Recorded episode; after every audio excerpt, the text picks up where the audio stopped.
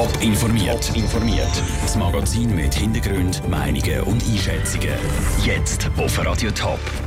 Was der Ludovic Magnin als neuer FCZ-Trainer für Plan hat und warum die Bundesanwaltschaft den Postautoskandal nicht will untersuchen, das sind zwei von den Themen im Top informiert. Im Studio ist der Sandro Peter. Es war eine grosse Überraschung. Die Entlassung vom FC Zürich-Cheftrainer Uli Forte. Er musste gehen, weil die Mannschaft sich nicht mehr weiterentwickelt hat und die Leistungen stagniert sind. Weniger überraschend ist die Wahl vom Nachfolger. Es ist der Ludovic Magna. Am Nachmittag ist er das allererste Mal vor die Medien gestanden. Michel Eckimann. Der Ludovic Magna sagt von sich selber, dass er die FCZ-Philosophie verinnerlicht hat. Er ist für den FC Zürich als Spieler aufgelaufen, der Nachwuchstrainer geworden und hat zuletzt du 21 trainiert. Bis jetzt sind die Resultate noch nicht so wichtig gewesen. Aber das ändert sich jetzt, sagt der Ludovic Magnin. Das ist für mich eine Umstellung und im Endeffekt musst du Ergebnis liefern. Aber wenn du nicht bereit bist, ein gewisses Ergebnisdruck zu bekommen, dann sollst du nicht Trainer sein von FC Zürich sein. Der 38-jährige Trainer gilt als Mann mit einem grossen Gespür. Das sagt auch der FCZ-Präsident Ancillo Ganepa. Er hat den Weg von Ludovic Magna genau verfolgt und kennt darum seine Stärken. Er kann mit den jungen Spielern arbeiten, aber er ist auch in der Lage, mit den älteren Spielern zu arbeiten. Wir haben nie ausgelernt. Also für uns ist einfach wichtig, dass man die einzelnen Spieler weiterentwickelt. Und zwar alle 25 Spieler vom Kader. Und genau diese Fortschritte bei den Spielern hat der Ancillo Ganepa die letzten Wochen trotz dem dritten Tabellenplatz in der Super League vermisst. Darum hat der Uli Forte müssen gehen. Schon diesen Morgen hat der neue Coach das erste Training geleitet. Dass jetzt sofort alles besser wird, kann der Ludovic Magna nicht versprechen. Aber momentan muss ich versprechen einfach, dass die Mannschaft geschlossener, stabiler steht, dass wir äh, aggressiver, dass, dass wir versuchen mehr Fußball zu spielen und in dem Sinn, dass, dass wir mutiger sind in der, in der Situation. Der neue FCZ-Trainer wird flexibel spielen und unberechenbar sein. Zu viele taktische Details will er aber nicht verraten. Weil die Zeiten vom unbeobachteten Arbeiten im Nachwuchs, die sind vorbei. Der Michel Eckimann hat berichtet. Für den Ludovic Magna geht es gerade richtig los. Zuerst stehen zwei Derbys gegen GC auf dem Programm und nachher kommt der Klassiker gegen den FC Basel. Die Bundesanwaltschaft wird die Vorwürfe wegen der ungerechtfertigt bezogenen Subventionen bei Postauto Schweiz nicht untersuchen. Das schreibt sie in einer Mitteilung. Überraschend ist vor allem die Begründung, die sie mitliefert. Aus Bern berichtet Matthias Strasser. Der Entscheid, den die Bundesanwaltschaft am Nachmittag hat bekannt gegeben hat, in Bern ein kleines Erdbeben ausgelöst. Grund: Die Bundesanwaltschaft will im sogenannten Postautoskandal gar nicht ermitteln. Der Mediensprecher André Marti erklärt. Sowohl die Kollegen von der Generalstaatsanwaltschaft vom Kanton Bern als wir hier bei der Bundesanwaltschaft haben die Strafanzeige sorgfältig geprüft und sie beide unabhängig voneinander zum gleichen Schluss kommen, nämlich wir haben keine rechtliche Grundlage, um mutmaßliche äh, Widerhandlungen rund um Subventionsgesetz zu untersuchen. Zwei Staatsanwaltschaften schauen sich als nicht zuständig an. Beim Bundesamt für Verkehr BAV ist man ziemlich perplex, sagt der Mediensprecher Andreas Windlinger. Wir werden jetzt die Begründung genau anschauen, äh, unsere Überlegungen machen und dann schauen, wie es weitergeht. Laut Bundesanwaltschaft tut das BAV in der Anzeige vor allem Vorwürfe auflisten, die die Bundesanwaltschaft nicht erwägen darf ermitteln. Zum Beispiel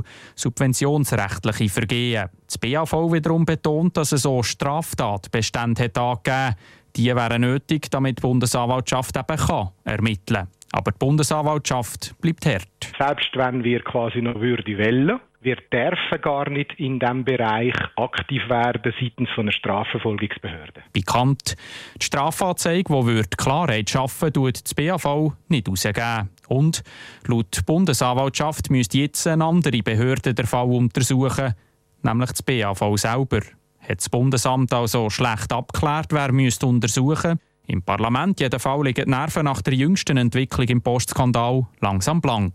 In der Frühlingssession, die nächste Woche startet, fordern aber mehrere Fraktionen eine Sonderdebatte zu der Post. Und die Präsidentin der zuständigen Nationalratskommission, Edith Graf Litscher, erklärt, sie habe das BAV und Post schon mal zu einer Anhörung bestellt. Der Beitrag von Matthias Strasser. Zum Teil wird aus dem Parlament auch eine parlamentarische Untersuchungskommission PUC gefordert. Eine Massnahme, die auf nationaler Ebene das letzte Mal in den 90er Jahren gebraucht worden ist. Und jetzt zu den Stadtratswahlen in Zürich. Drei Kandidierende wollen am 4. März Stadtpräsident der grössten Stadt der Schweiz werden. Im Steckbrief stellen sie sich vor, heute der Grünliberal Andreas Hauri. Mein Lieblingsort in Zürich. Der Ida-Platz im Sommer, äh, das ist für mich eigentlich so ein Platz, wie er überall in der Stadt Zürich sollte gemacht sein. Leider haben wir viele Plätze, die ein bisschen overdesigned sind und zwar Architekturpreise bekommen, aber zu wenig gemütlich. Mein Lieblingssportverein von Zürich. Im Fußball ist es äh, FCZ. Sonst bin ich jemand, der eigentlich lieber Wintersport hat, was es relativ wenig gibt in Zürich.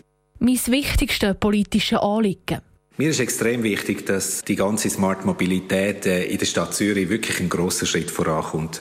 Sagt das mit äh, massivem Ausbau vom Velonetz, von der Veloschnellstraße, aber auch von den ganz anderen äh, Systemen, vom Digital Parking etc., Elektromobilität. Dort braucht es einen grossen Schritt nach vorne. Mit dieser Stadträtin oder dem Stadtrat würde ich in die Ferien? Das ist eine gute Frage, haben wir noch gar nicht überlegt, natürlich. Ich glaube, mit dem Raphael Golta wäre es interessant, aber auch, auch lustig.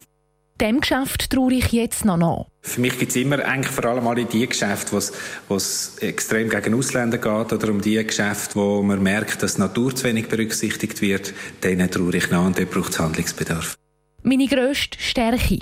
Ich glaube, ich bin jemand, der zuhören und gleichzeitig aber auch entscheiden kann. Und das, das macht es aus. Und bin sehr umgänglich, ich kann mit verschiedensten Leuten umgehen. Und ich glaube, genau das braucht es in dieser Stadtregierung, vor allem als Stadtpräsident, äh, wo man zwischen diesen Polen, wie wir sie heute haben, von links und rechts, das jemand kann, nicht nur moderieren, sondern auch Themen vorantreiben meine grösste Schwäche? Ja, mir geht halt alles immer viel zu langsam. Es ist mir klar, in der Politik geht es ein bisschen langsamer wie in der Privatwirtschaft. Aber es könnte schon eine Spur schneller gehen und der Stadtrat könnte auch ein bisschen schneller werden. Das fehlt dem Stadtrat ohne mich. Er ist zu bewahrend. Es ist keine Vielfalt drin. Wir haben heute sechs äh, von neun von der linken Seite. Das ist einfach ungesund in einer, in einer Stadt wie Zürich. Da braucht es Vielfalt. Und vor allem die progressive Mitte, die ist überhaupt nicht vertreten. Und das verkörper ich. Der Andreas Hauri, der grünliberal Kandidat fürs Zürcher Stadtpräsidium. Ums Stadtpräsidium bewerben sich auch die amtierende Corinne Mauch und der Stadtrat Filippo Lütenegger. Ihre Steckbrief und weitere Informationen zu den Zürcher Wahlen am 4. März gibt es auf toponline.ch. Top informiert, auch als Podcast. Mehr Informationen gibt es auf toponline.ch.